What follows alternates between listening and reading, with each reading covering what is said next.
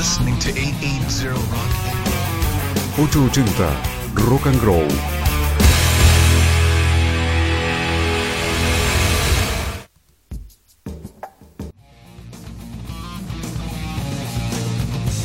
From seed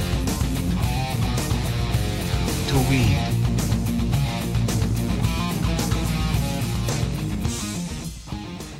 Buenas noches, ya es casi mañana, bienvenides. En el programa anterior hablamos de los consumos problemáticos. Pensamos en que no solamente las sustancias y los objetos pueden generar consumos problemáticos, sino que también podemos consumir vínculos, noticias, publicidades y otro tipo de estímulos tóxicos que hacen que sean consumos problemáticos. Hoy vamos a hablar de lo residual del consumo, la basura. Si mucho de lo que consumimos es ya basura en sí misma, ¿qué hay de lo que descartamos de eso que consumimos? En este mundo en el que estamos consumiendo permanentemente, en cada cosa que consumimos, también producimos basura. ¿Alguna vez te preocupaste por la cantidad de basura que producís? ¿Alguna vez trataste de hacer algo para generar menos basura? ¿Menos impacto ambiental? ¿Alguna vez pensaste que desde tu lugar individual podías contribuir a que el planeta no se deteriorara tanto? Y si no lo hiciste, si no lo pensaste, ¿alguna vez te diste cuenta que sí estabas contribuyendo a la contaminación?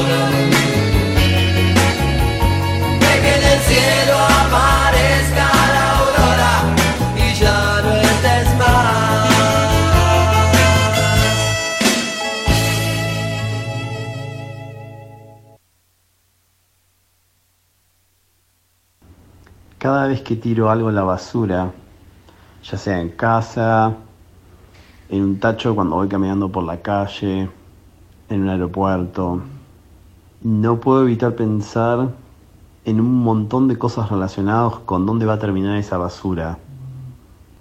Desde un artículo reciente en el que leí que los rellenos sanitarios no son seguros y que siempre hay fluidos que se acumulan, imágenes horrendas, fluidos que se acumulan de todo lo que está en el relleno sanitario. Imaginémoslo químicos, pintura, pilas, residuos orgánicos que se terminan convirtiendo en metano, pero los inorgánicos no, y todo fluyendo o escurriéndose por el suelo.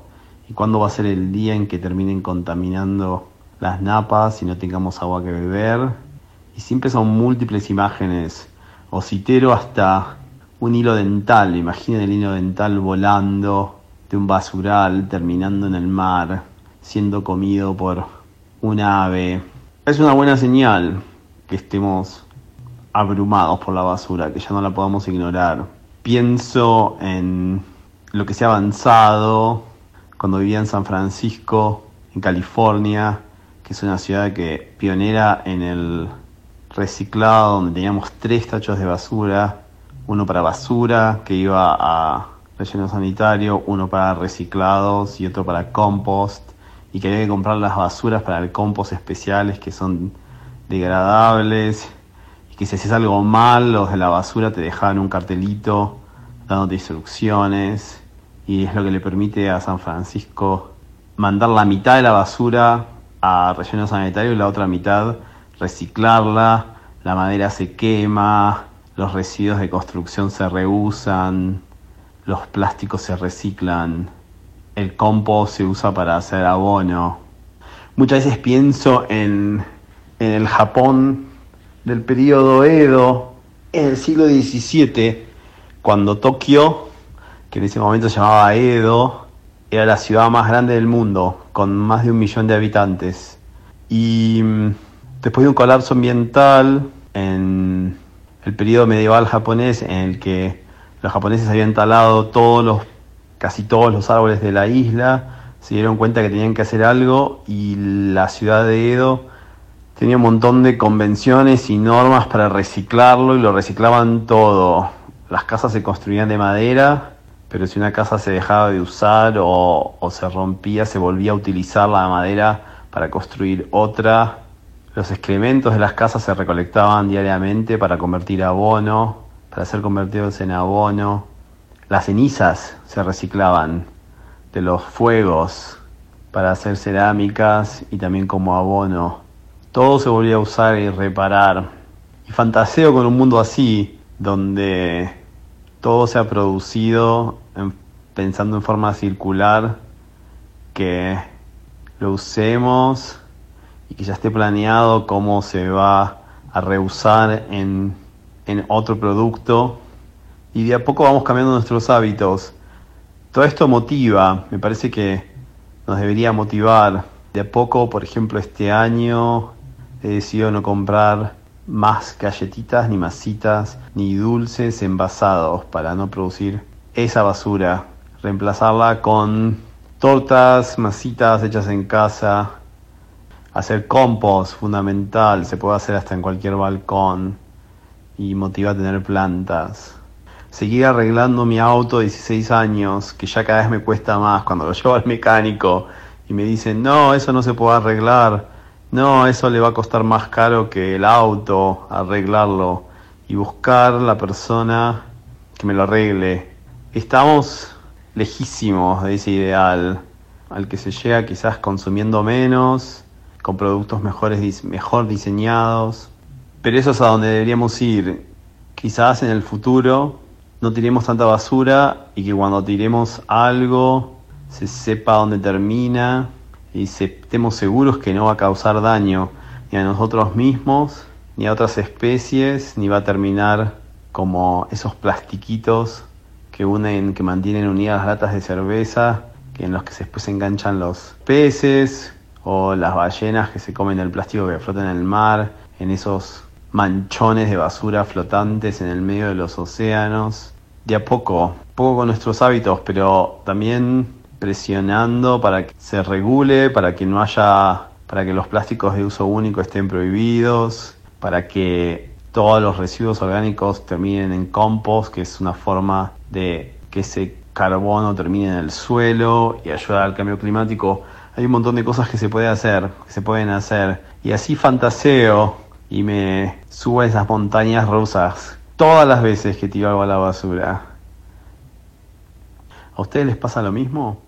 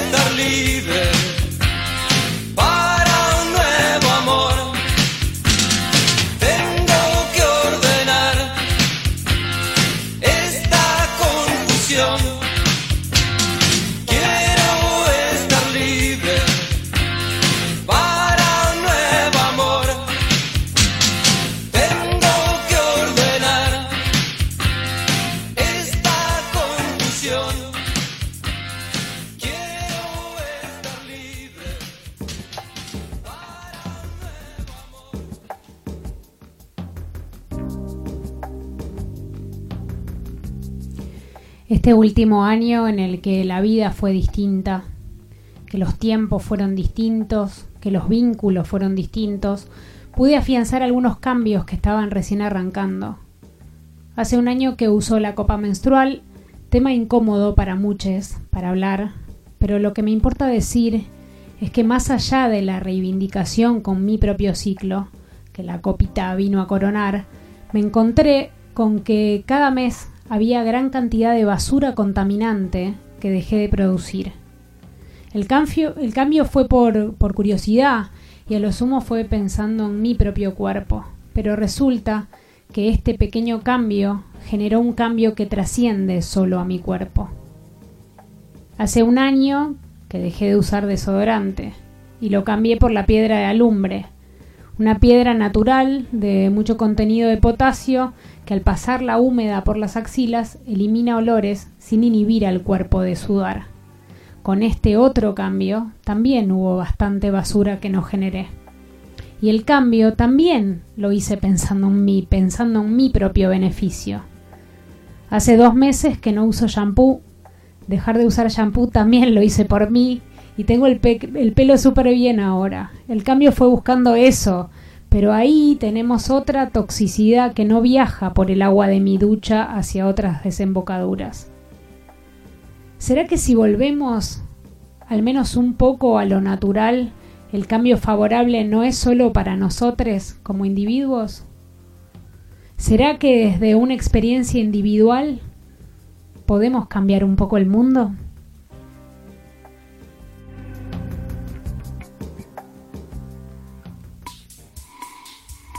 Only happy when it rains.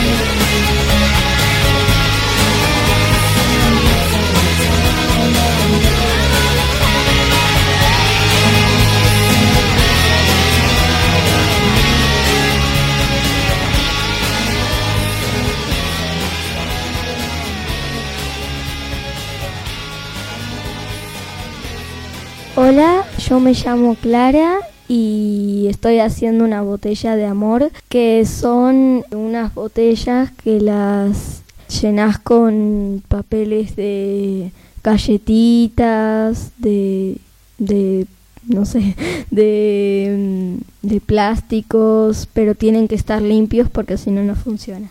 Una vez que terminas la botella de amor, sirve para llevarla a un lugar donde la reciclan y así no se junta tanta basura y le hace bien al planeta. Y donde aprendí lo de las botellas de amor y todo esto fue en una materia del cole que me pidieron hacer para esto.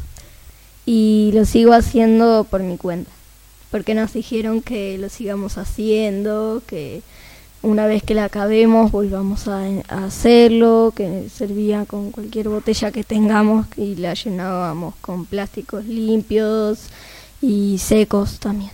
Los invito para hacer una botella de amor y para hacer que el mundo mejore. Definitivamente hay esperanza en las nuevas generaciones. Clara con sus 10 años nos dio un mensaje hermoso. Gracias Clara.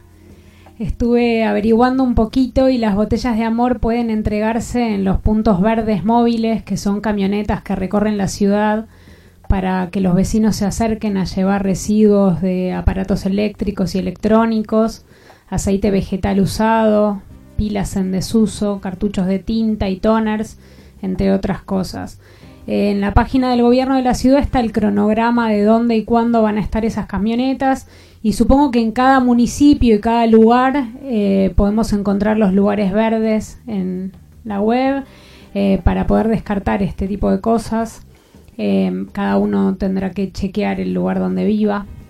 Además, alguna vez vi en comercios barriales que tienen tachos para tapitas o que tienen carteles que reciben este tipo de residuos también. Al escuchar a Clara, ¿no te dieron ganas de empezar ya mismo una botella de amor en tu casa para tirar ahí los residuos plásticos, envoltorios, bolsitas y otros? A mí escucharla me hizo empezar mi primer botella de amor que ya estoy por terminar de llenar. Buenas noches.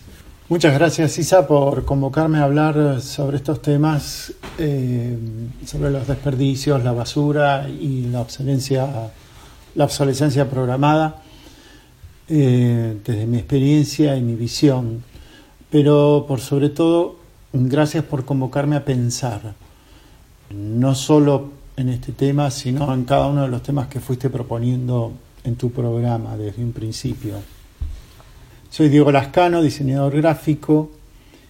Cuando estudié en la UBA a fines de los 80 y principios de los 90, en las cátedras de diseño había una preocupación ética por el manejo de materiales y la influencia o la incidencia que iban a tener en el medio ambiente. Espero que hoy sigan con esta tendencia y esté más fuerte quizás o la hayan reforzado.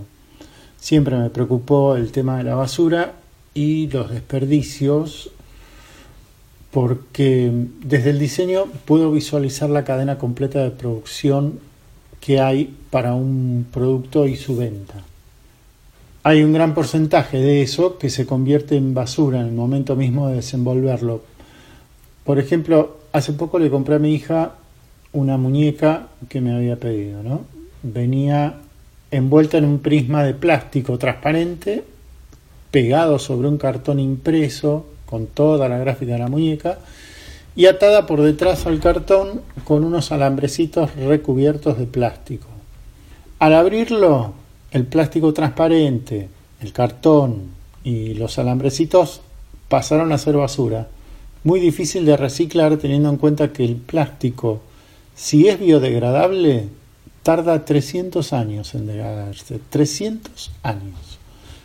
La muñeca también es de plástico, pero no la consideramos basura hasta cuándo. Después, eh, del precio final de la muñeca, el de materias primas y producción, con suerte llega al 10%. El resto corresponde a marketing, publicidad, logística, impuestos y ganancia. creo que cabe preguntarse si es realmente necesario toda esta parafernalia para vender una muñeca o cualquier otro producto. La muñeca es un ejemplo nada más, debido a la cantidad de basura que se genera, que generamos en realidad. Podemos pensar en cualquier otro producto y multiplicarlo por una porción de habitantes, nada más para tener una idea de la cantidad de basura que generamos. Desde la visión del mercado, todo puede convertirse en producto. Hasta los elementos naturales y necesarios para vivir. Hoy lo vemos con el agua, en un futuro que ya llegó, lo vamos a ver con el aire, el oxígeno.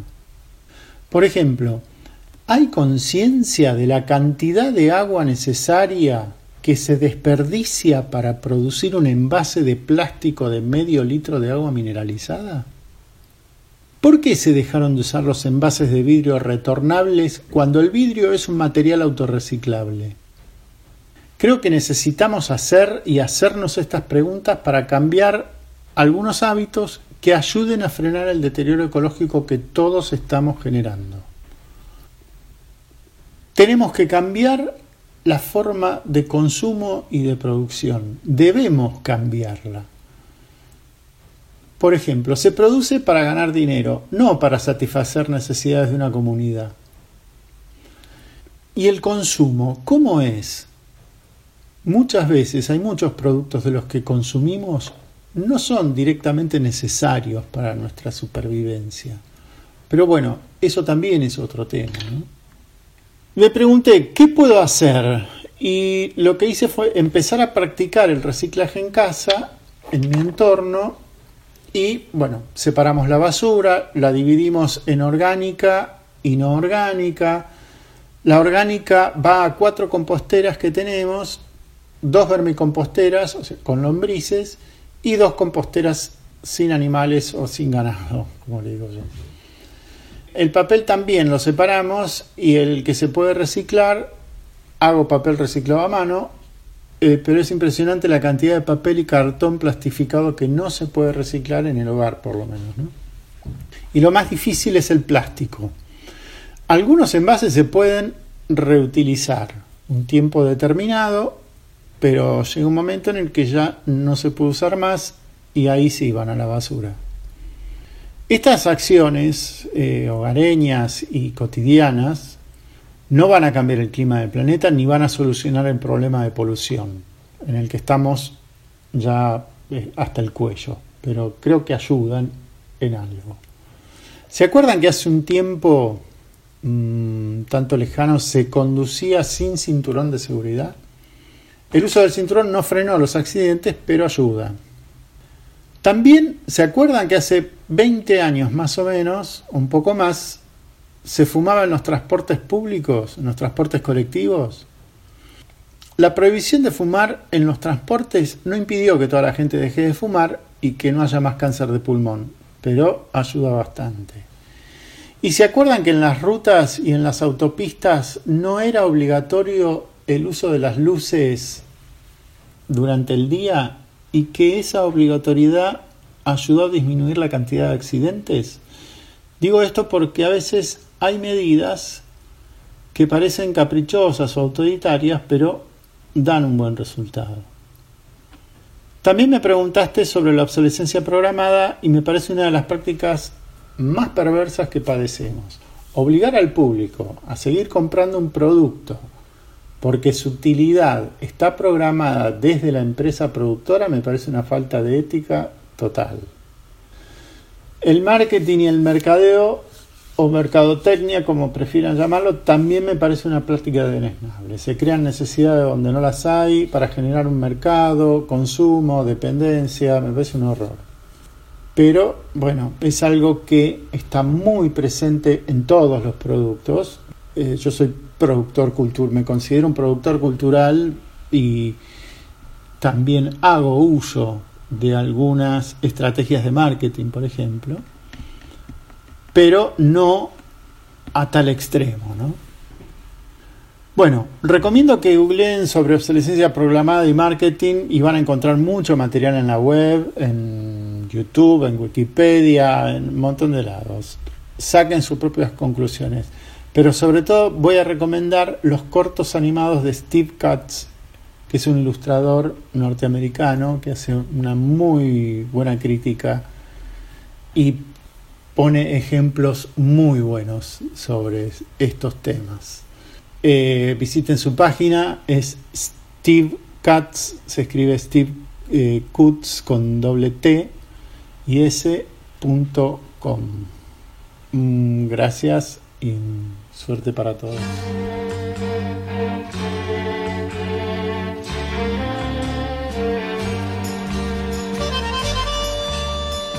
sin despertar al sol que está de espaldas y duerme siempre con un rayo abierto.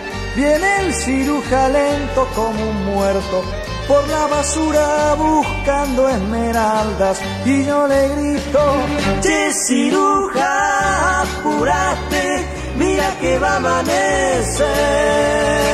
Y un gallo tuerto ronco y alcahuete va a desenrollar de pronto ese paquete de silencio y suciedad. Entre la luna lágrima de mármol y el viejo elenco de astros parpadeantes mete la mano en tachos repugnantes para sacar estrellas bajo un árbol y yo le grito, che ciruja, te regalo el vaciadero de mi yo. Investígame a fondo las entrañas y el corazón que cría telarañas. Arráncame tu dolor. Che ciruja, heredero final. Redimiendo porquerías que tiró la ciudad. Coleccionista de los malos aires, que Buenos Aires tira en un rellano. Tu contrabando de última mano es mi vergüenza y tu satisfacción. Por eso canto, che ciruja, perdóname si no te sirve mi voz. A lo mejor mañana en la basura, como esas cosas que nunca perduran, encontrás esta canción. Che ciruja, revolveme la garganta y la piel. La la la la la la la la la la la la la la.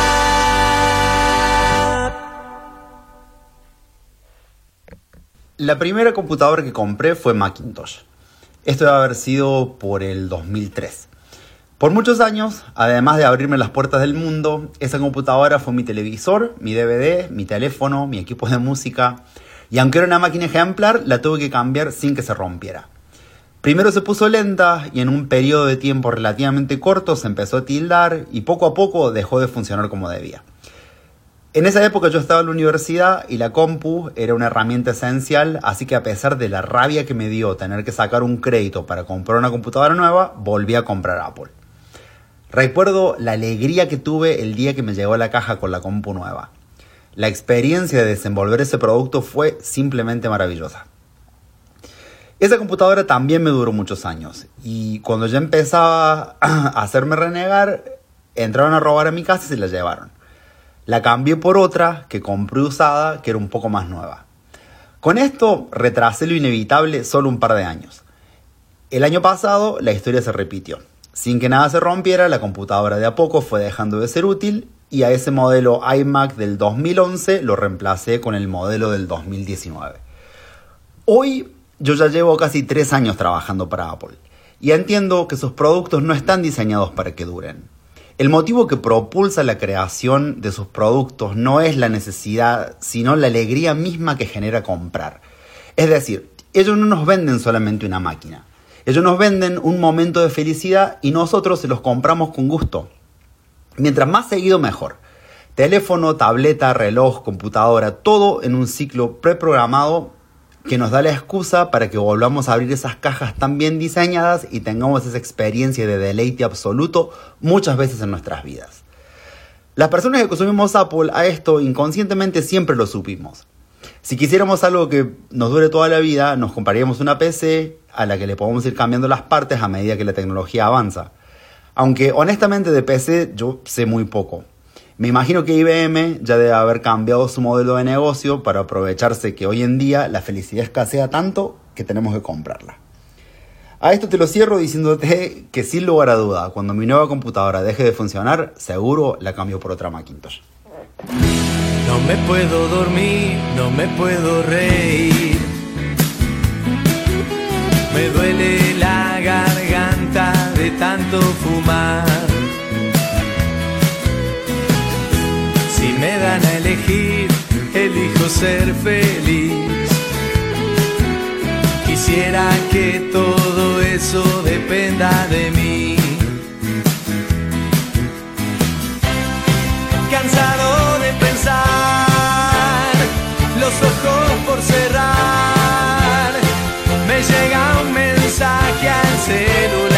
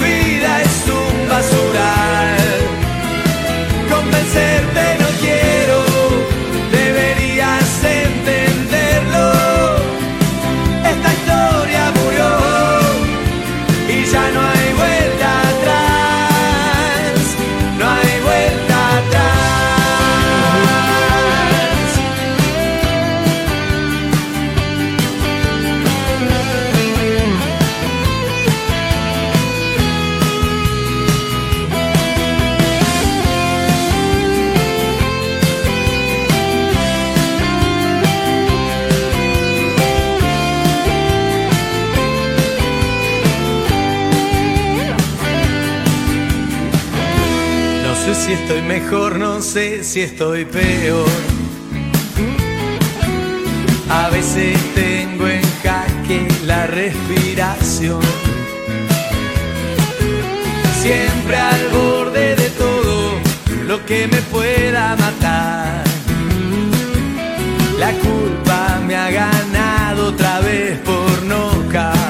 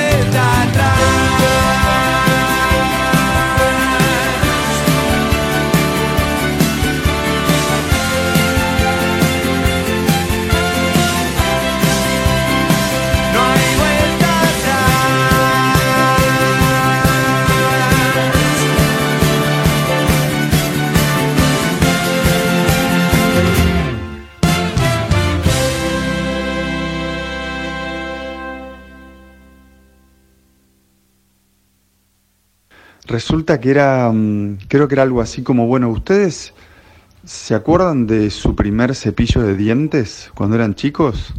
Bueno, ese palito de plástico todavía sigue dando vueltas por ahí.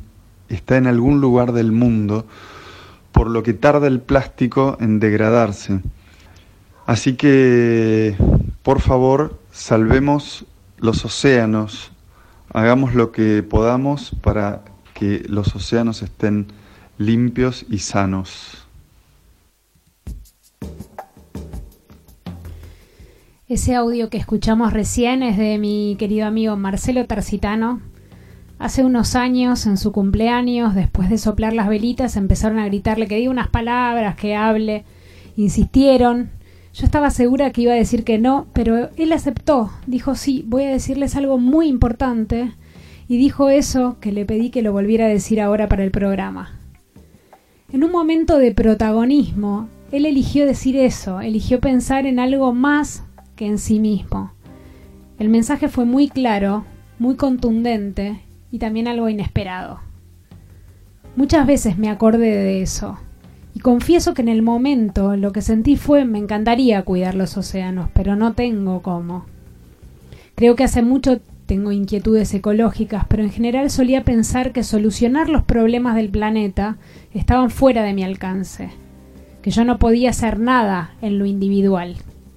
Por supuesto que leyes, reglas, sanciones desde los gobiernos y las políticas de medio ambiente pueden propulsar un cambio real y veloz, pero por suerte me fui dando cuenta que en la práctica individual se contagia a otras individualidades y a otras prácticas y eso va generando una conciencia distinta hacia el medio ambiente.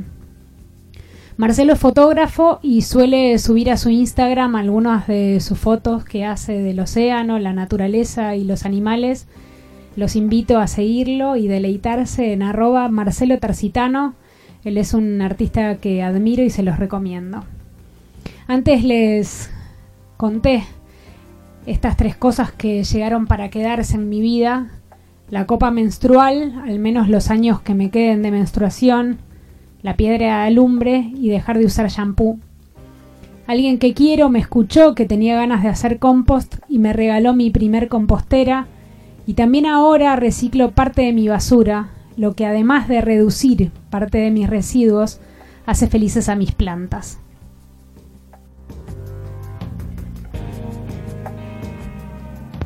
Hola, hola a todos. Bueno, primero agradecer por el espacio de difusión. Mi nombre es Carolina, tengo un emprendimiento que se llama Viví Más Verde con mi socia, que es mi hermana, y vendemos composteras domésticas. Eh, las nuestras son rotativas, chiquitas, para que se pueda hacer eh, compostaje en domicilio, en un balcón o en una terraza, y, y son muy fáciles de usar. Eh, compostar es reciclar en serio.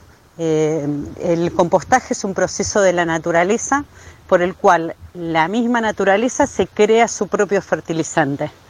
Esto la naturaleza lo hace, lo hace naturalmente, eh, cae una manzana eh, del, árbol al piso, el líquido se va para abajo y arriba todos los micro y macroorganismos van haciendo el compostaje. Bueno, cuando todos nos vamos al, a los balcones, a las terrazas, a lo urbano, eh, bueno, lo terminamos tirando a la basura. Eso genera un gran problema medioambiental. Primero que todos los orgánicos van a la basura, todo junto, eh, genera contaminación, bueno, un montonazo de problemas que ya saben, pero que es mucho más grave de lo que creemos. Eh, solo en Buenos Aires se generan 17.000 toneladas de basura por día que es tremendo. Así que si cada uno eh, reduce su basura desde el hogar, podemos hacer un gran cambio. Y para que entiendan, el 50% de nuestra basura de nuestro hogar es orgánica, que se puede reducir y encima convertir en compost y le devolvemos nutrientes a la tierra. Como les decía, compostar es muy sencillo eh, y uno lo puede hacer en su casa sin la necesidad de un gran espacio. Uno junta sus orgánicos húmedos, que son cáscaras de fruta, eh, yerba, mate, café, eh, y pueden ponerle cáscara de huevos, que es lo único de origen orgánico, de origen animal que va a la compostera, sino todo orgánico de origen vegetal. Y por otro lado, vamos a poner el mismo volumen orgánicos secos, que son hojas secas de los árboles, eh, cartón, papel cortado en chiquito, acerrín, bueno, hay varios. Y uno compensa en volumen. Lo pueden poner en un tacho con agujeros, siempre una compostera para armarla, siempre tiene que tener tapa, agujeros de desagote para donde puede caer el líquido y aireación, agujeros de aireación. Y cada tanto remover y hacen capas eh, orgánicos húmedos, secos y cada una o dos veces por semana remover. Nosotras eh, ofrecemos composteras domésticas rotativas. eh, pueden entrar a nuestra página eh, vivimasverde.com.ar o a nuestro Instagram vivimasverde. El compostar es un proceso de la naturaleza. Eh, nosotros cuando la llevamos a nuestra casa nos convertimos en moderadores del proceso, que es maravilloso. Eh, háganlo, no dejen de hacerlo. eh, los conecta con la naturaleza, es llevar la naturaleza a casa y a la vez hacer la contribución del cuidado del medio ambiente desde nuestro hogar, desde dos sentidos. Por un lado, reducir nuestra basura, que contaba que es súper importante y necesario, y por otro lado, devolverle los nutrientes, todo lo que nos dio eh, la tierra, devolvérselo. ¿Nos comimos una zanahoria? Bueno, lo que nos sobra va a la tierra. Nos comemos calabaza, lo que no comemos a la tierra. Y eh, sigue el ciclo. Después seguramente ese compost nos dé los brotes por el que nos va a dar más eh, zapallos, tomates, zanahorias, etcétera. Así que háganlo, quedamos a disposición por cualquier duda o consulta, eh, pero es maravilloso. Anímense.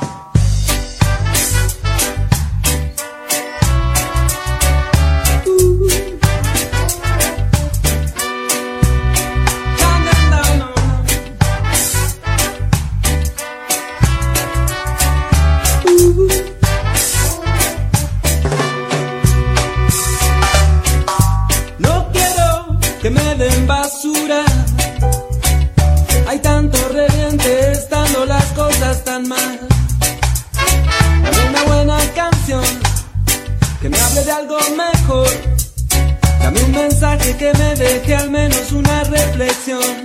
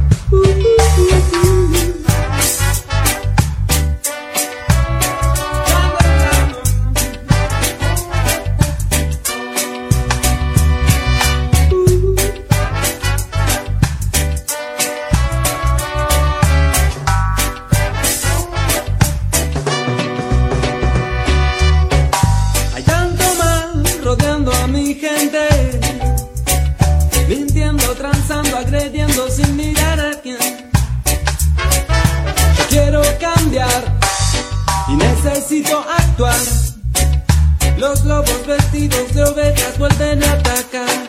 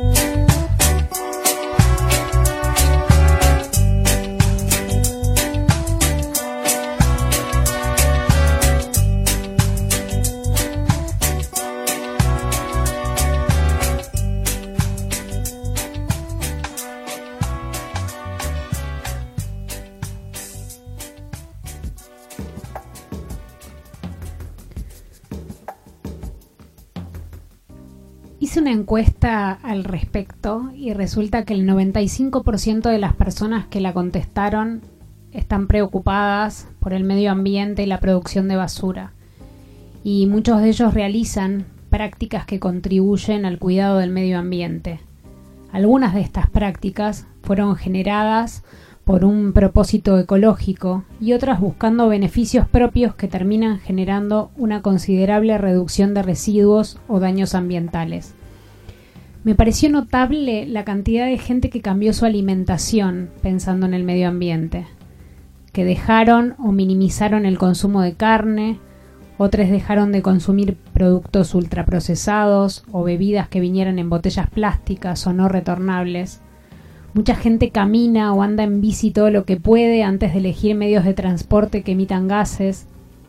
La copita menstrual, el compost y reciclar objetos también aparecieron con recurrencia. En algunos casos expresaron el deseo del compost y todavía no se animaron, así que si les sirve el dato, ya Carolina les dijo cómo contactar a Viví Más Verde. También estuve recibiendo recetas para hacer mi propio detergente, jabón para lavar la ropa, jabón de tocador.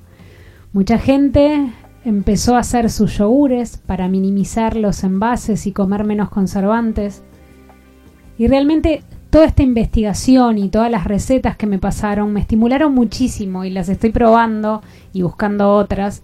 Ya hice jabones, yogures y otras cosas que estoy probando, algunas con más, otras con menos éxito, pero con ganas de seguir aprendiendo para beneficiarme y a la vez reducir la contaminación y los residuos en lo que esté a mi alcance.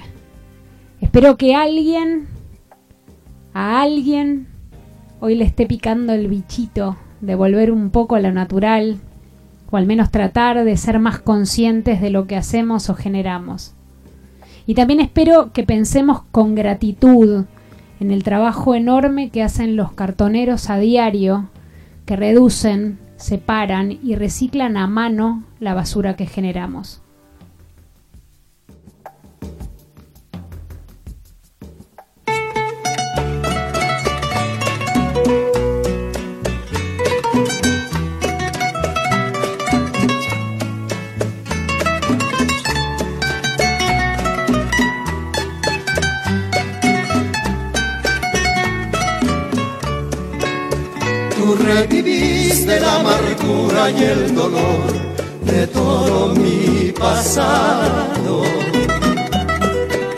Y envenenado con saliva de traición, me muero enamorado. Porque las noches que me diste de placer se fueron tan temprano que ya no vi la luz del sol, porque no está mi lecho acompañado. Tu amor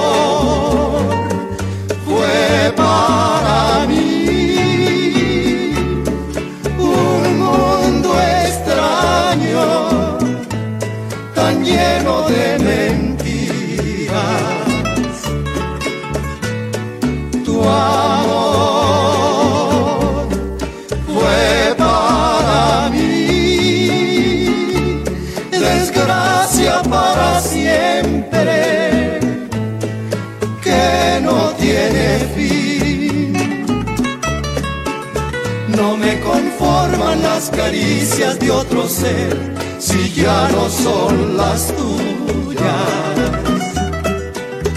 y solo espero que te vuelva a recoger como cualquier basura. Porque yo debo perdonar por la razón que tienes hermosura.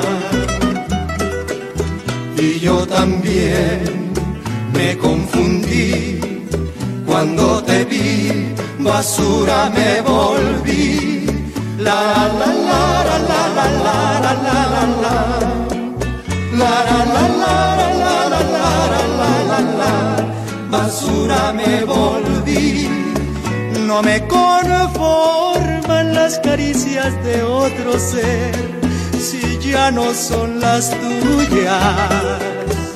Y solo espero que te vuelva a recoger como cualquier basura. Porque yo debo perdonar por la razón que tienes hermosura. Y yo también me confundí cuando te vi, basura me volví. La la la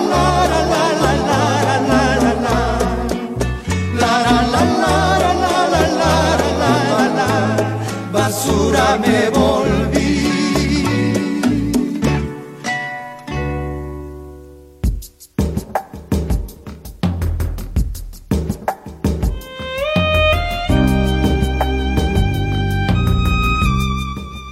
Lamentablemente, la felicidad que nos producen los objetos es demasiado efímera para el gran costo ambiental que tenemos que pagar.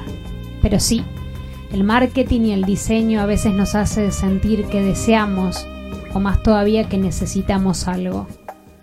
Y muchas veces, aunque no queramos comprar cosas nuevas, esta cultura de lo descartable hace que se hayan perdido muchos oficios y nos termina saliendo más caro retapizar un sillón en perfecto estado que comprar uno nuevo. Nos sale más caro arreglar electrodomésticos que reemplazarlos. Cada vez es más difícil conseguir un técnico de lavarropas o de heladeras porque los teníamos agendados hace mucho y ya se fueron jubilando.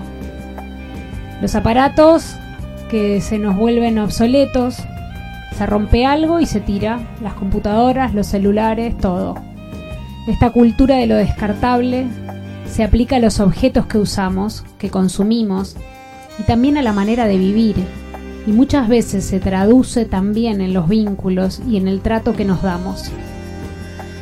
Hay muchas canciones de amor o de desamor en realidad que hacen un paralelo con la basura. Ojalá alguna vez tratemos a la basura de otro modo y que esas canciones dejen de tener sentido y puedan escribirse canciones de amor sobre la basura. Te trato como a la basura, que signifique que te trato con cuidado, con respeto y con dedicación. Muchas gracias al profesor Pedro Dinesio, Diego Lascano y Juan Tauber por volver a participar en Casi Mañana aportando tanto al programa. Muchas gracias a Clara Lascano por tu testimonio y por contagiar las ganas de hacer botellas de amor. Gracias Marcelo Tracitano. Y gracias también a Viví Más Verde por la información y por hacer composteras tan prácticas y lindas. La mía es roja, me la regaló Diego Lascano, así que gracias por eso también Diego. Les recuerdo que este viernes a las viernes 5 a las 22 a- arranca nuevamente el infierno musical del Dr. Rosso. No se pierdan la oportunidad de escuchar música con un grande que sabe de verdad. Y conmigo volvámonos a encontrar el miércoles que viene a las 23. Por ahora, buenas noches. Que descansen cuando descansen, que ya casi es mañana.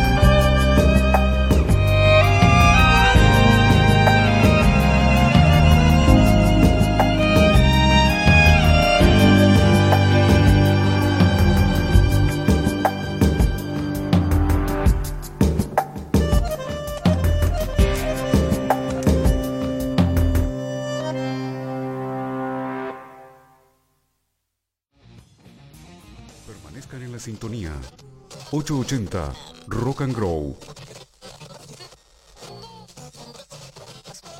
Permanezcan en la sintonía. 880 Rock and Grow. Permanezcan en la sintonía. 880 Rock and Grow.